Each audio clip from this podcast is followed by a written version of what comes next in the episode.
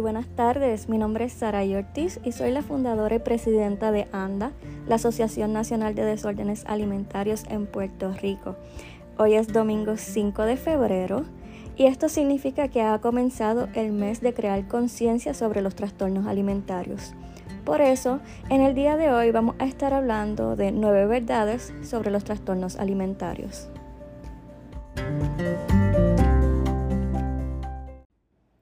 Como les mencionaba, el mes de febrero es el mes de crear conciencia de los trastornos alimentarios y por esto decidimos tocar el tema de las nueve verdades de los trastornos alimentarios, ya que todavía existen muchos estigmas sobre la salud mental y específicamente sobre los trastornos de la conducta alimentaria.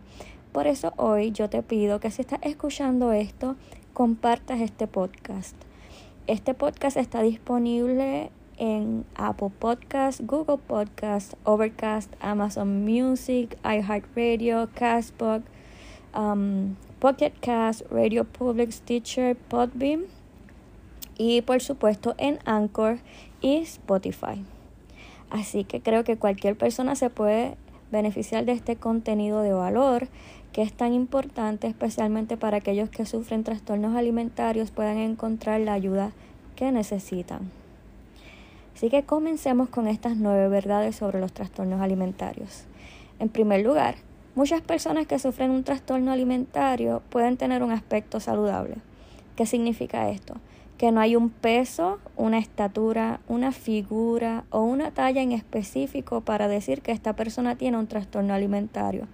Nos hemos topado con la situación de que la clase médica le diga a pacientes de trastornos alimentarios, pero es que tú te ves bien, tú no parece que tienes un trastorno alimentario. Y a estas personas yo les pregunto, ¿qué aspecto tiene un trastorno alimentario? Porque si estamos pensando en la persona ultradelgada con anorexia, entonces estamos viendo solamente una de las caras del trastorno. Los trastornos alimentarios son varios y no necesariamente van a requerir una talla, una figura en específico. Además de esto, recordemos el caso de la anorexia atípica, que verdaderamente debería llamarse simplemente anorexia. ¿Por qué? Porque si una persona obesa tiene conductas de anorexia y rebaja 50 o 60 libras, lo está haciendo de una forma que no es saludable. Sin embargo, los médicos, los familiares, toda la sociedad le felicita porque se ve mejor, porque está más delgada. Pero la realidad es que tiene anorexia. Aunque no esté bajo peso, tiene todas las otras conductas y médicamente le llaman atípica simplemente porque no está bajo peso. Pero aún así, yo diría que la clase médica debería orientarse un poquito más sobre este tema y tener en cuenta que bajo peso no es el único criterio de la anorexia y que existen las versiones atípicas de cada trastorno. Además de esto que en la bulimia, en los atracones, en el comer compulsivamente, en comer emocionalmente, el peso no está ligado directamente con el trastorno. Así que no nos enfoquemos solamente en uno de los tipos de los trastornos o en una de la cara de los trastornos, sino seamos abiertos a lo que la persona está sufriendo, porque los trastornos son enfermedades de salud mental. Y una persona puede tener todos los pensamientos, todas las compulsiones, todas las obsesiones de un trastorno alimentario en cualquier peso, porque la mente no tiene una talla, la mente no tiene un peso, no tiene una figura, la mente sigue siendo la mente. No podemos, eh, ¿verdad?, capturar eso en, en un cuerpo, porque es una enfermedad de salud mental. La segunda verdad es súper importante porque he visto muchos casos de esto y es que las familias no tienen la culpa del trastorno y pueden ser los mejores aliados para la recuperación. Mas sin embargo, Muchas familias se sienten culpables de lo que está pasando, buscan qué fue lo que hice, qué hice mal, he fallado como mamá, he fallado como papá, he fallado como cuidador y se culpan por lo que está sucediendo. Cuando aún si hay un problema dentro de la familia no tenemos culpa de eso. Lo que sí somos responsables es de buscar ayuda. Y por esto es que la familia puede ser el mejor aliado para la recuperación porque si buscan todas las herramientas, buscan tratamientos unidos, especialmente cuando son menores de edad, que se recomienda la terapia familiar, entonces pueden darse apoyo mutuamente y trabajarlo, ya que la persona con trastorno no es la única que se afecta, también las personas que les rodean. Yo digo que esto es como una sombrilla. La persona con el trastorno está en el medio sosteniendo la sombrilla, pero hay otras personas a su alrededor que también eh, pueden ser afectadas de una u otra manera. Así que en vez de señalar culpas tanto a la familia o a la persona afectada, es cuestión de convertirse en un equipo y buscar ayuda juntos. La tercera verdad es que la aparición de un trastorno alimentario es un problema de salud que altera el funcionamiento personal y familiar. Como les decía, afecta a todo el entorno, pero también afecta personalmente porque nos afecta en nuestro estudio, nos afecta en nuestro trabajo, nuestro, nos, nos afecta en nuestro funcionamiento diario. Y entre más progrese el trastorno alimentario, más nos puede afectar nuestra vida diaria, más nos puede afectar nuestras funciones. El número cuatro es que los trastornos alimentarios no son el resultado de una decisión, sino de enfermedades, sino que es una enfermedad muy grave y determinada, determinada biológicamente. Es decir, cuando una persona tiene anorexia o bulimia o atracones o come compulsivamente, no se trata de que la persona quiere estar así o decidió estar así o decidió hacer esto.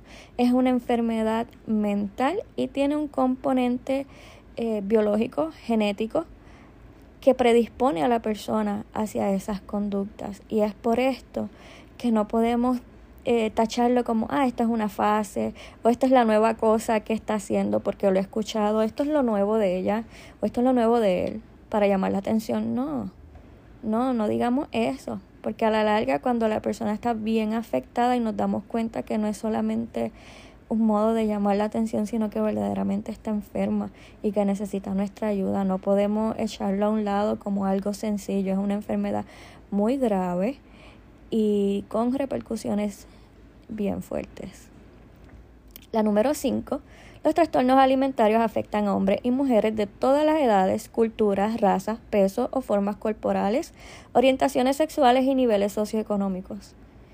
En primer lugar voy a mencionar los hombres porque tienden a ser los más que se aíslan cuando sufren un trastorno alimentario porque se sienten que son enfermedades de mujeres. Sin embargo, eh, las estadísticas nos dicen que uno de cada diez pacientes de trastornos alimentarios es un hombre. Pero lamentablemente no buscan ayuda precisamente porque sienten que esto es algo de mujeres, yo no sé por qué yo estoy atravesando esto y no tiende a ser hasta que ya están quizás un poquito más afectados de salud que deciden entonces dar el paso y buscar ayuda. Y si lo hacen, lo hacen quizás avergonzados o preocupados por lo que van a decir los demás.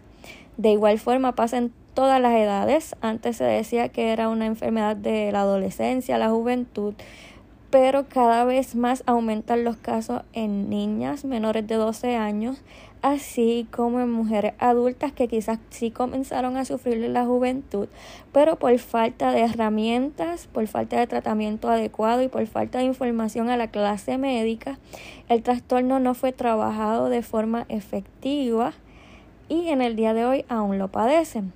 Pero te digo, a ti no importa en cuál de, de esta gama te encuentres, que estás a tiempo para buscar ayuda y que el mejor momento para buscar ayuda es hoy, sin importar tu edad. En el grupo tenemos personas que llevan décadas que estuvieron sufriendo trastornos alimentarios y gracias al tratamiento en equipo han logrado salir de ese trastorno alimentario. Así que no importa lo poco o el mucho tiempo que lleves sufriendo este trastorno, estás a tiempo, el mejor momento es ahora. También es importante eh, ver que no importa nuestro nivel socioeconómico, que tenemos personas de todas las clases socioeconómicas sufriendo este problema. Y muchas veces me encuentro con casos en donde familiares me dicen, pero es que eh, nosotros somos una buena familia, eh, la persona va al colegio, está apuntada en esto, en lo otro, ella es excelente o él es excelente. Y la realidad es que eso no tiene que ver. Inclusive, algo que yo he mencionado mucho es que los trastornos alimentarios, especialmente la anorexia, tiende a darle a personas perfeccionistas, personas que, que, son excelentes en todo lo que hacen, personas con padres que también sean perfeccionistas o que exijan cierto nivel de grado académico. Así que no podemos eh, señalar que cierta clase social lo vaya a sufrir más que la otra, porque no. Y de igual forma, las orientaciones sexuales se ha probado que eh, la comunidad LGBTQ um, tiene más riesgo de sufrir un trastorno alimentario a causa de todos los estigmas que sufren en comparación con sus compañeros heterosexuales. Es bien importante mencionarlo. La número 6. Las personas con trastornos alimentarios tienen un alto riesgo de complicaciones médicas graves. Hasta hace poco, los trastornos alimentarios tenían el índice de mortalidad más alto entre todas las enfermedades mentales. No fue hasta la pandemia que entonces cambió al segundo lugar, siendo el número uno el uso de opioides. Pero entre jóvenes los trastornos alimentarios siguen siendo el, eh, la enfermedad número uno en muertes y esto es por dos razones. La primera es que todos los trastornos alimentarios causan daños al corazón. La anorexia porque lo debilita demasiado. Los atracones eh, y la bulimia, perdón, la bulimia por los cambios en electrolitos y los atracones, comer compulsivamente, comer emocionalmente, etcétera, por las enfermedades cardiovasculares que ese tipo de alimentación lleva. Así que los tres trastornos alimentarios principales causan problemas al corazón a largo plazo. Además de esto, las personas con trastornos alimentarios, su segunda causa de muerte es el suicidio, porque no ven la salida, no ven cómo pueden detener estos comportamientos obsesivos compulsivos y por falta de comprensión y ayuda recurren a quitarse la vida. Y esto es muy lamentable y por esto es tan importante crear conciencia, no solamente en este mes de febrero, sino a cada momento. Y de nuevo te insisto que compartas esta información. Pero además de estas complicaciones del corazón y del suicidio, tenemos otras complicaciones que pueden ser muy graves, como por ejemplo la ruptura del esófago o la ruptura del estómago a causa de, la bulimia.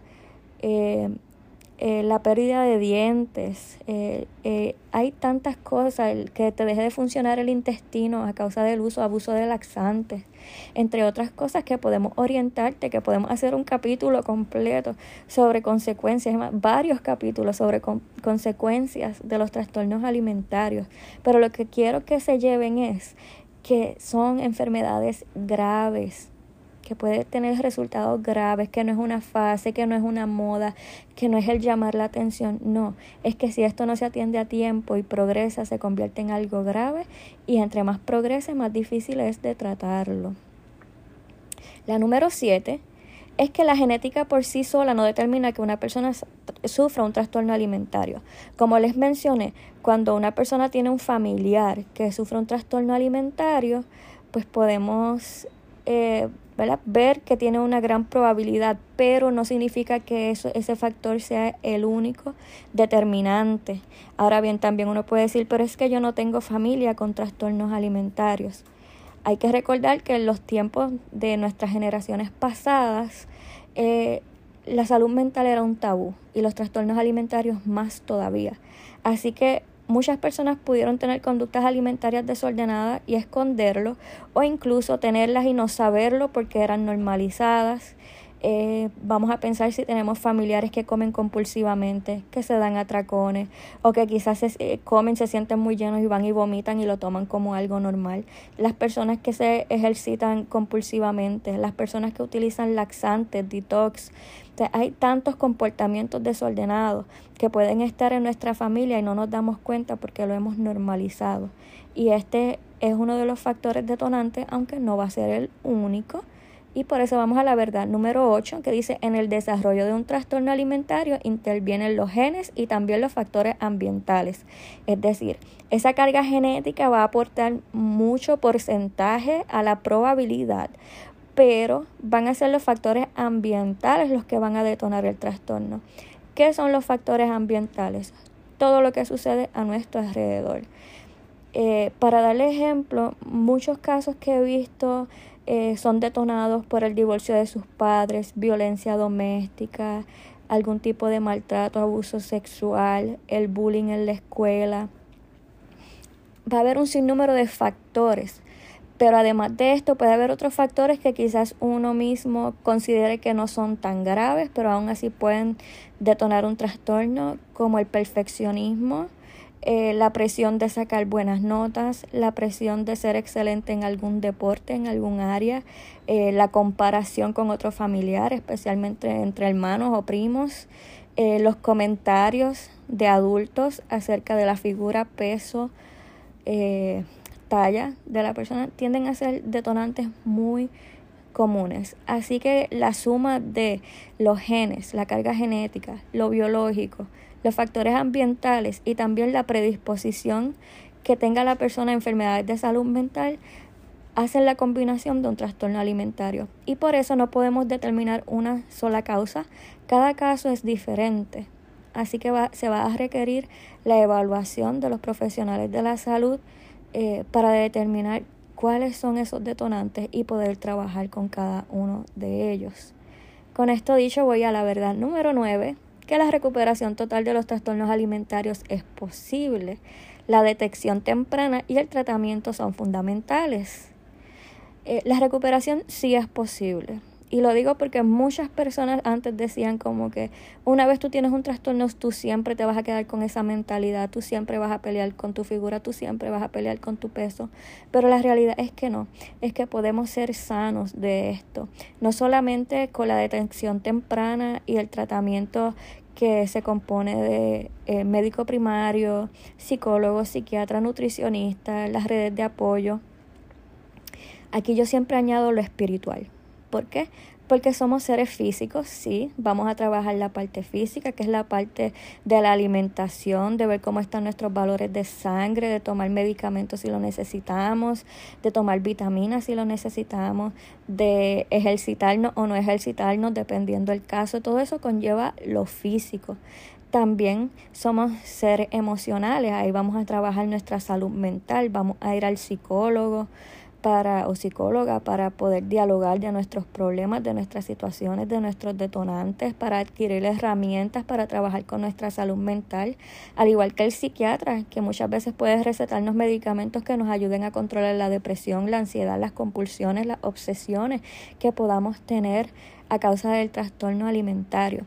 Pero una de las razones por las que yo considero que muchos programas de tratamiento fracasan es porque se olvidan de que también somos seres espirituales.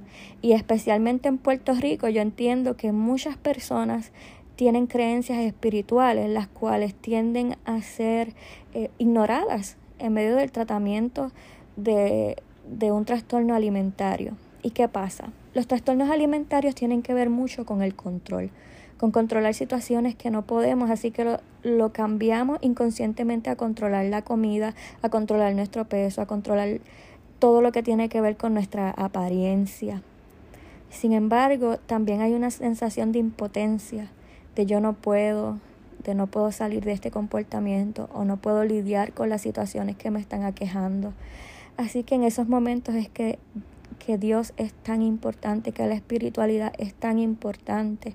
Y yo he visto cómo las personas en medio de su proceso de recuperación, cuando se encomiendan a Dios y le piden a Dios fuerzas y le piden a Dios, mira, yo no puedo sola o yo no puedo solo, yo necesito ayuda que se fortalecen sus pensamientos y su mente a través de leer la Biblia o cantar canciones o buscar la manera de conectar con su espiritualidad han tenido grandes beneficios y grandes cambios en ese proceso de recuperación, por lo cual no podemos olvidar que somos seres multidimensionales que no, no somos bidimensionales, no solamente somos nuestro cuerpo y nuestra mente, también hay un espíritu, también tenemos nuestra área social, también tenemos nuestra área intelectual y que para poder lograr una recuperación integral debemos enfocarnos en cada una de ellas sin ignorar ninguna.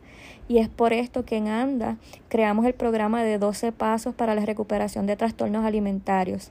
Y aunque ya los grupos de miércoles y sábado comenzaron y ya vamos casi llegando al segundo paso, hemos decidido crear un grupo de 12 pasos para estudio independiente, para que las personas que continúen llegando puedan estudiar los 12 pasos a, a su tiempo y puedan recibir las mentorías y puedan recibir los videos y todo lo hagan de acuerdo a su tiempo, sin quizás la necesidad de conectarse en vivo, eh, porque no todas las personas pueden hacerlo.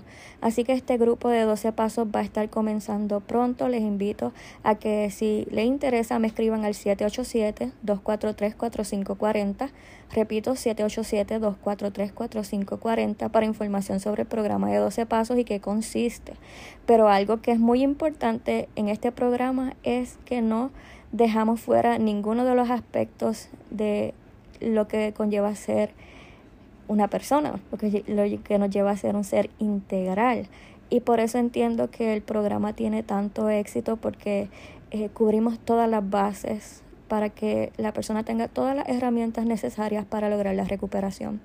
Aparte de eso, tenemos los chats de apoyo en um, WhatsApp eh, tenemos chat de apoyo para personas con trastornos alimentarios, así como también tenemos un chat de apoyo para familiares, amigos, parejas, etcétera, de personas que sufren trastornos alimentarios para poder brindarle información, educación y herramientas para que ayuden a ese ser amado a lograr su proceso de recuperación y que también pues puedan comprender qué es lo que está pasando y no tener quizás tantas frustraciones, tantas preguntas, tantas uh, tantas cosas que nos llegan a la mente en estos momentos así difíciles.